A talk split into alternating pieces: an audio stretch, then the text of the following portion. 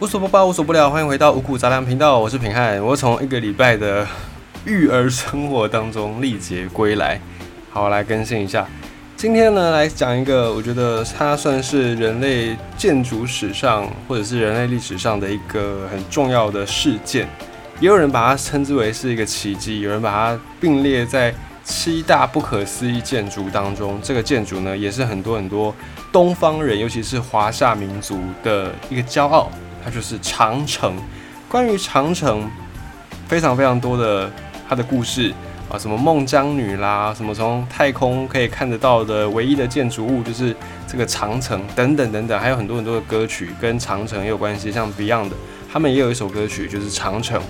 那这个长城。两个字却囊括了很多很多的东西，包含很多的文明、很多的历史、很多无数的建造长城的人，他们的人生都包含在这两个字当中。说到长城，可能有的人朋友有去过，可能有的朋友没有去过，只有听过或看过都没关系。长城这个东西呢，它大约在七千多年前，当时候农业技术开始在黄河流域出现的时候。然后呢，在农业开始出现之后呢，随之而来、随之影响到的就是文明的进步、文明的进化。因为当人们不再需要游牧、不再需要采集、不再需要打猎，而是可以在一个地方定居、发展农业的时候，人类的文明开始有了完全不同的变化。包含我们现在很熟悉的民主的制度，或者是财产的私有制，这些都是跟农业的起源脱离不了关系。因为农业开始发展之后。一定的地方，越小的土地，就是跟游牧比起来，土地不用像以前游牧这么大一片，可是却可以产出更多更多的食物，也就可以养活更多人口，养活更多人口就可以发展出组织。一开始可能一个部落、一个村庄、一个国家、一个联盟，然后呢，最后是一个帝国，都是从这个农业开始的。好，在农业开始发达之后呢？还是有一些地方没有办法发展农业，还是有些地方得过着游牧的生活，像是在黄河流域再往北一点点，大概就跟现在的长城那一带差不多，在这个地方以北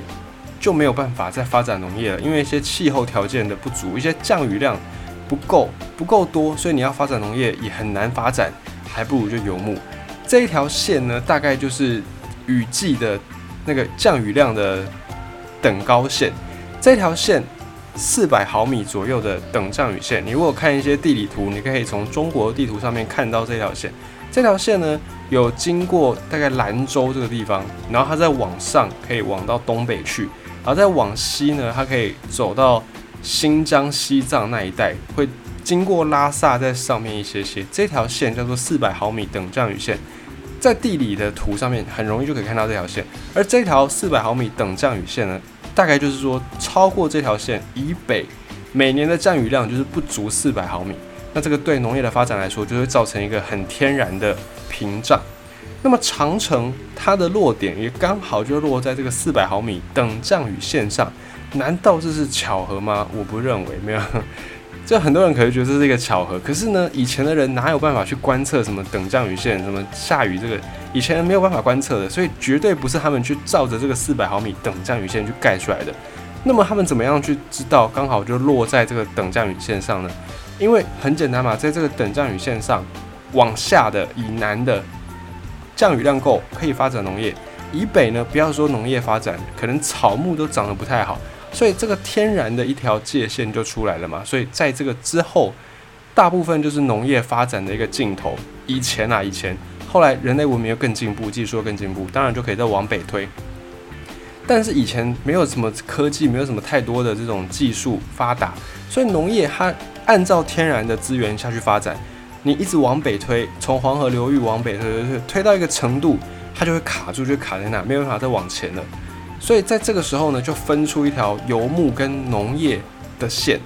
这条线以南还可以农业，以北没办法了，只能够靠游牧，只能够靠放牧。所以这个天然的界限就产生了。天然的界限分界分开来之后呢，慢慢慢慢的两个地方生活的方式不一样嘛。刚才讲到农业，因为更少的土地面积可以养活更多的人口，所以开始有一些组织的发展，部落啦、村庄、国家、帝国。按照这个组织的规模不同，也开始有一些军事上面的差异。那之间这个连接我们就不细讲，反正你只要知道人越多之后，军备就会越好，这个是一定的。在农耕这边，南方这边财富的金额这个数量慢慢的增加，大家的分工越来越细，开始呢文明发展起来了，发达很多，军事差距就变多了。那么游牧这边看起来好像就很劣势，好像就没办法，因为天然资源不够的关系。虽然有牛有羊可以放牧可以吃草，可是这个放牧毕竟还是有一些天然的限制。季节到了，或者是草吃完了，你就得走，你没办法待在一个地方太久。那长期以往呢，人口还是会增加，可是就没有办法像农业这样子，用很少的耕地面积就可以去负担很多的人口。在面对到人口膨胀的时候呢，那一些年有些丰年草长得很好，然后人口很多的时候该怎么办呢？资源不够。该怎么办呢？只好南下喽，南下来去掠夺。因为南方的这些人种田的人，他们有钱，所以很多北方的游牧民族就会南下。这个在历史上就是大家学到的很多很多的历史事件，包含像这个匈奴啦，哦，包含像是什么五胡乱华啦，哦，等等等等。再像后来的这个清朝外族入侵，大概都跟这些事情脱离不了关系。那么这些游牧民族，他们军备上来说，感觉上好像落后种田的人。落后这些农民们很多条街，因为财富的关系，所以军备好像会落后一些些。可是呢，人家有什么？人家有马，马这个东西就造成游牧民族跟农业民族之间的很决定性、很关键的一个差异。那么我们大概讲一下，呃，以这种历史上面的角度来看，我们可以把这条等降雨线以南的称之为中原，然后以北呢，我们可以把它称之为就是。呃，边境北方或塞外，看你要怎么称呼都可以。其实中原也是有马的，中原产马的地方一个在西北，一个在东北。除了这两个地方，其实不是没有办法养马，而是马这个东西，马这个动物呢，它非常的需要很多很多的资源去养它。因为马不像牛，不像羊，牛跟羊它们除了可以有很多的用途之外，然后它们养起来也比较便宜一些些。但马呢？很少有人养马专门吃它的肉，它没有像牛一样，在马的产量，就马的那个生产的这个数字也不是很高产，它也不是像狗可能一窝生七八个，马大概就一只就很了不起了。那在马的毛皮，好像也没有人特别会去收集马的毛皮，没有像羊那样子。所以不管论口感，然后论产肉率，论产这个小马的比率，或者是毛皮的属性，马都比不上牛，比不上羊。而且呢，你拿这些动物去耕田，牛的那个拉力更是比马高好多好多，而且牛还很温驯，相对马来说比较容易被人类所控制。那这个马感觉是很多缺点，为什么还要用它呢？没办法，因为人家马的优势，牛取代不了，羊取代不了，就是跑得快。跑得快这个东西呢，就可以在你的军备上面让你占据一个很强大优势。其实只要在铁器在这种呃现代的兵器开始流行之前呢，骑兵一直都是在军事上面，不管东方西方都是很重要的一种兵种。像拿破仑，他就靠着这个骑兵队，我就横扫整个欧洲。而在亚洲这边呢，骑兵也是一个很强力的兵种，而且也是花费很贵的一个兵种。那马这个东西，它就是可以制造出军事上面的差异，军事上面的优势。但是你要养马。马的食量跟牛跟羊没有办法比，马吃的非常非常的多，而且牛它还可以反刍。你早上带它出去一顿，吃了它晚上傍晚回来之后，它就可以反刍它胃里面的东西，不用再特别喂。可是马马一定要吃很多很多，马不吃叶草是不会肥的。马晚上如果不吃呢，它是不会长大的，不会长得好的。那牛吃完了之后，它拉出来的这个牛粪可以拿来当燃料，可以对土地是一个肥料。可是马粪呢，马粪不能烧。而且马粪还很酸，对土地来说是一种破坏，是一种糟蹋。中原难道没有办法养马吗？有办法，还是能养的。中原还是有一些朝代还是有出产骑兵的。可是呢，这个养马不太能够真的非常大规模去养。它就算你大规模去养呢，你没有办法跟这些北方的他们天然就产马的民族来相比，人家是。会走路大概就会骑马的那种感觉。那中原并不是大家都很擅长骑马，所以就算你有马，你也很难去跟别人的骑兵来对抗。就像是以足球来说好了，台湾不是不能够发展足球队，能发展，可是，在很多很多的条件环境限制之下，我们发展出来的足球队，你说要去跟巴西或者跟那种德国这种足球的强队来比。就是会有一些落差，就是那游牧民族他们的马跟中原养出来的马组成的骑兵，当然在战力上面也会有差距。如果你想要用骑用骑兵来赢过这些游牧民族，你的数量就得比他们更多，因为你的质量赢不过他嘛。一对一骑兵单挑，你一定是输人家，所以你只能够用人海战术。可是人海战术，你要养这么多马，你是不是要花更多更多的钱。于是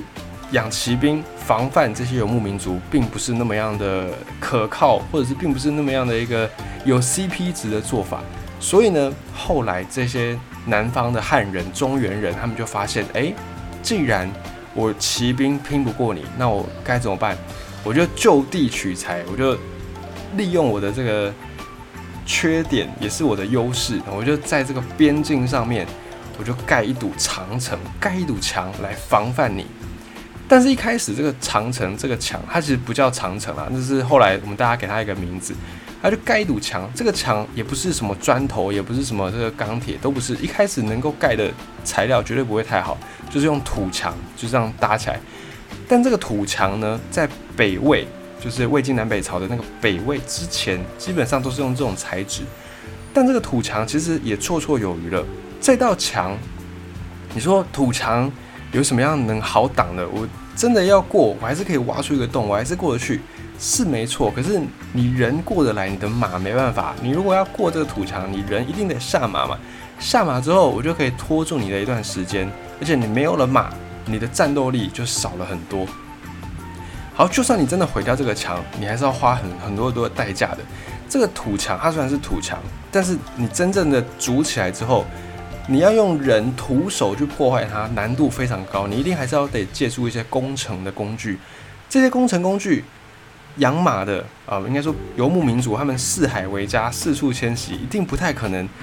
随身身上就携带这种撞门的专门的工程器具，一定不可能嘛。所以呢，你就势必在推倒这个土墙的力气上，你就要花费更多更多。我就先阻挡了你第一波的攻势。在第二波的攻势，你要再进攻，我还是可以挡住你，因为我在这个长城上面，我就建了一个烽火台，我就建了一个狼烟的系统，它就等于是我们现代科技的雷达。我看到你来了哦，我知道你来了。好，你一边破坏没关系，我我就传我的烽火，传我的狼烟，一路一路传传到京城去。京城知道有外族入侵，好整以暇，先下令第一线的这些人撤退。撤退完之后呢，坚壁清野，没有物资。你过来之后，你人总得吃饭吧，马总得吃草吧。你进来攻破了我的城墙，你进来之后，第一线没有物资，那你首先面对到就是补给的问题。再来，我已经知道了你的动向，我在大军在后面整装待发，可以好整以暇的，很从容的来对付你。因此呢，这个长城在建起来之后，马上就发挥了很好很好的一个功效。但是呢，这个。长城它最后发展出来，它也升级到变成像我们现在看到这种石头制的砖制的。好，长城盖起来之后呢，当然军备的竞赛也不断的在升级，到最后长城的功用还是有防御，还是有阻挡敌军的入侵，可是它的功能又多了一个新的功效。因为你如果有看过长城，你会发现长城它的盖的地方呢，有一些盖的很奇怪，有一些是在山上，山上盖的这个长城这个城墙不过就是几公尺，你真的要翻越也不是没有办法，所以就会让他觉得说，哎，这个长城是盖来防御敌军的吗？又或者是你在一些比较边边的地方，比方说像东北或者西北，找这些关卡。没有什么大山，没有什么森林，而是这种沙漠或平原。在这种地方呢，你盖这个城墙，你要翻，你要捣毁它，也是很容易的事情，也是分分钟的事情。可是为什么你有没有想过，在这样的地方还要盖长城？而且后面的朝代每年都不遗余力的在进行修缮的工作。所以可见长城它除了防御敌人、防御外侮之外，它一定还有一些很重要的功能。所以导致后面的人呢，还是对于修缮长城这件事情。觉得它是有必要的，就是跟贸易有关系。长城到后来，它除了抵御外侮之外，它也是一个垄断贸易的方式，垄断贸易的一个方法。因为打仗打到后面，你的人一定就会死伤惨重嘛。就算没有死伤的人，你也不太能够再把它丢到战场上去。所以打仗打到后来，就不是在比这个谁的战争比较强，是在比谁的人比较多，不是在比谁的战力比较高。人多的那一方通常就能够获得比较最后的胜利跟优势。那么在这样的一个打仗打了几轮几轮之后，几个朝代之后，大家发现，哎说。哎打仗真的是一个很劳民伤财的事情，不能够没事就在这边打仗，不然我国家再有钱也是会被耗掉的。所以呢，很多的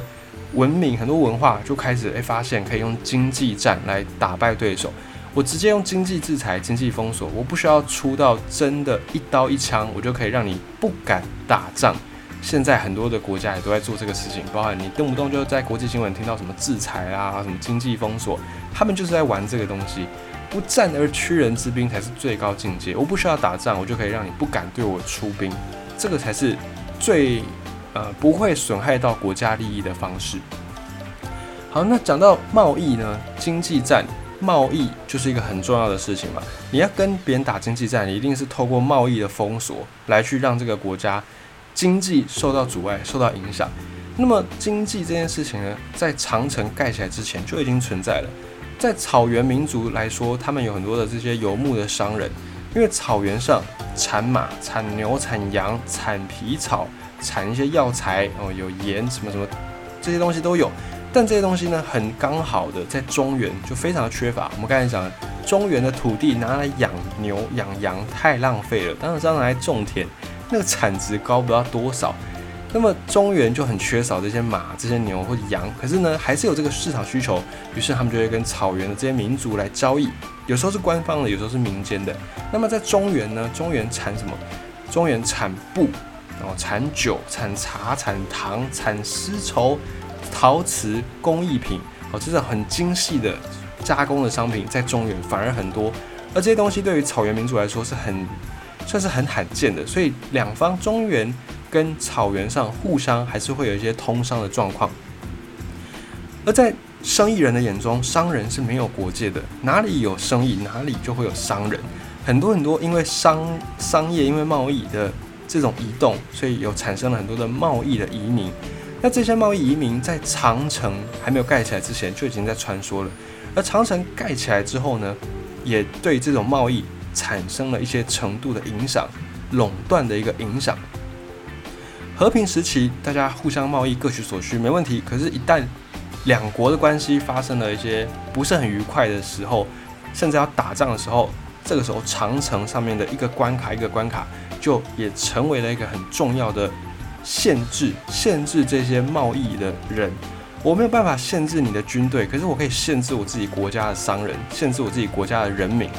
限制这些贸易，我就可以对你实施经济封锁，对你实施经济制裁。那么草原上面他们的政权跟呃中原的政权不太一样，草原上的政权大部分是大家推一个共主，可能有五六个部落，然后大家一起推推派出一个共主来领导这五六个部落。那平常时候呢，这五六个部落就各自为政，啊，可能需要打仗的时候才集结起来。那么这个部落又有各自的一个部落的领主，领主要去统御这些人呢？通常都是用分封的方式，我赏赐给你什么东西，然后让你维持对我的忠诚度，然后呢，我透过我的好处给你啊，你对我维持忠诚度，透过这样的方式来去经营这种组织。这种组织呢，封建制度后来在欧洲也有发生，所以这个封建制度大概就是这样子：上对下，透过赏赐、透过分封来换取忠诚度；那么下对上呢，就是贡献自己的劳力，甚至是贡献自己的战力。来维持这样的一个关系。那以前长平时期和平的时候，很多的贸易嘛，所以这些草原上的头目们、领主们就有很多的中原的这种很稀奇的商品可以拿来分封给底下的人。但是我一旦中原对你实施经济封锁，没有贸易，没有这么多的东西可以分封，部落里面的这种关系就会有一些些生乱、产生变化的机会，这个就可以削弱。大领主或者是这些部落的头头们的力量，然后呢，这样的一个贸易影响马上就出来了。可是贸易一旦被禁止，就会有所谓的黑市产生。尤其你一旦禁止贸易，这个东西因为少了，供给少了，需求不变，价格就会更高。价格更高，就会更吸引人去做黑市交易，因为赚得更大。所以一旦这个封锁禁令、贸易禁令打下来，很多商人也会铤而走险，还是会去钻长城的一些漏洞，然后去卖这些东西。可是呢，一旦当这个贸易封锁啊、经济制裁强度到达一个程度之后，这个商人他们还是会被限制住的，因为商人毕竟他们不是武装力量嘛。他们还是有家有老小要养，上有老母老父，下有妻儿要养，没有办法说一个人就这样抛家弃子，然后只为了赚那一笔钱，不太可能。商人还是有点务实的，所以当这个贸易禁令制裁强度达到一个地方的时候，这些商人还是会放弃铤而走险，还是会放弃走私，就乖乖的过这个关卡来贸易。因此，这个关卡长城上的关卡，除了是一个一个的烽火墙，烽火。呃，应该说狼烟传达的地方之外，一个雷达的角色之外，它也达到了一种贸易战的控制的一个效果。所以这个是长城演变到后来，它对于文明之间的影响，还有另外一个附加价值，就是长城经过的地方，通常这个地方呢也会自然恢复的生态比较好。因为商人他们会按照这个商业的利益去行走嘛，商人走过的地方，慢慢慢慢的，大家会在这边形成一个市集，市集再慢慢慢慢扩变，变成一个城市，所以就会有人烟的经过。可是长城，我们刚才讲，它就是一个控制贸易的地方，所以在长城周围不太会有什么样特别的村落，除非它是在关卡旁边，那这就是等于是官方特许你村落可以存在的。在长城关卡以外的城墙的地方，不太会有什么人烟，因为官方都有控制住。没有人烟的地方，没有破坏，没有破坏，这些动植物长得就会越来越好。所以呢，在长城沿线周边，除了关卡之外，大部分的这种生态环境还是维持的不错的。那么，在经济封锁到一个程度之后，后来大家科技又越来越进步，不太再需要。透过长城来去控制，或者是你就算用长城也控制不到什么东西的时候，长城的功能才慢慢慢慢慢慢的被废弃掉，然后逐渐的变成一个象征意义大于实质意义的建筑物。这是长城它的一段由来，以及它在历史上面曾经有过的效果跟功能。